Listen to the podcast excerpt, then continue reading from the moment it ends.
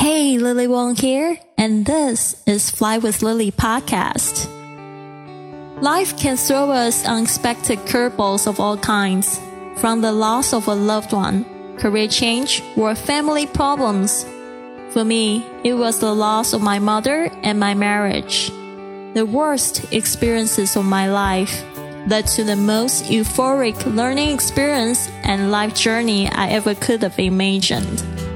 My journey let me dive within myself, overcome my fears, drop disempowering beliefs, and remove mental limitations.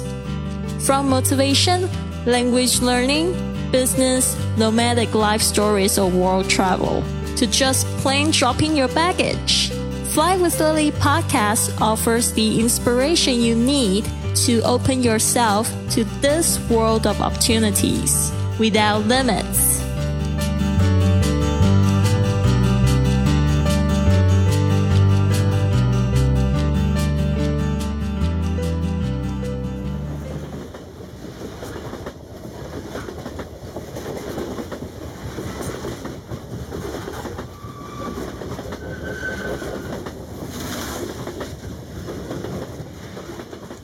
My heart is born to travel. I actually didn't know there was a basement at first.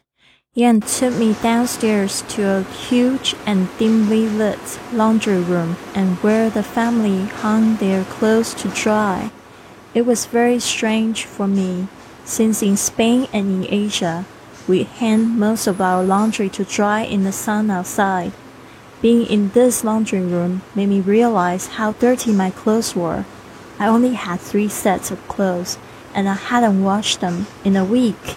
Unfortunately, my awkwardness got the better of me, and I decided against asking to use his washing machine.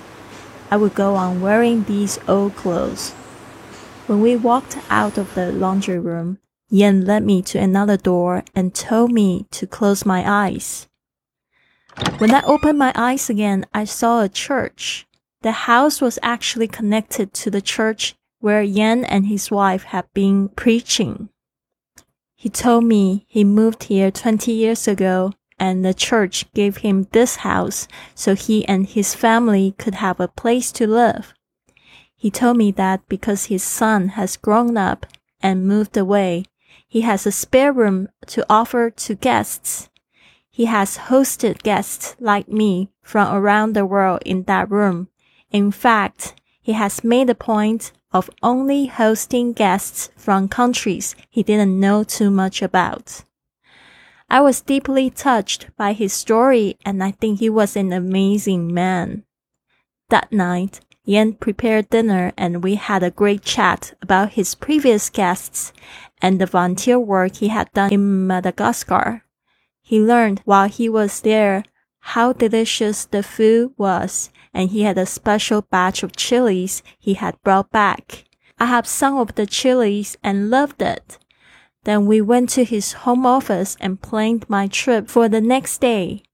Yan said the best way to travel in small towns in Switzerland is actually by hitchhiking. He then wrote Montreux on a piece of cardboard and insisted I take it with me though I decided against hitchhiking because I'm a bit timid. I was grateful for his help. I got up around 8 a.m. and Yan had already sent me a text message that he had prepared breakfast for me downstairs. I went down and saw yogurt and toast laid on the table.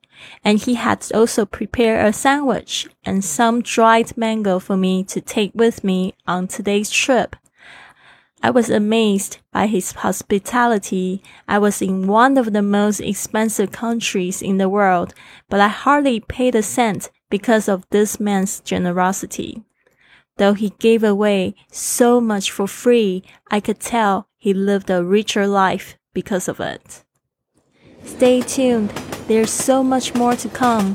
In the next episode, I'll be sharing more of my solo adventures on the Swiss train journey. This has been another episode of the Fly with Lily podcast. So what now? Go to flywithlily.com to download my gift for you to help work on your abundant lifestyle or contact me directly for a consultation. This show takes a lot of work and planning, so if you enjoyed it, please consider a five star review on iTunes, following on Facebook and Instagram at Fly with Lily, or come up and give our crew a hug on the street when you are on your journey. Thanks for listening, and remember, life's curveballs can be your best opportunities.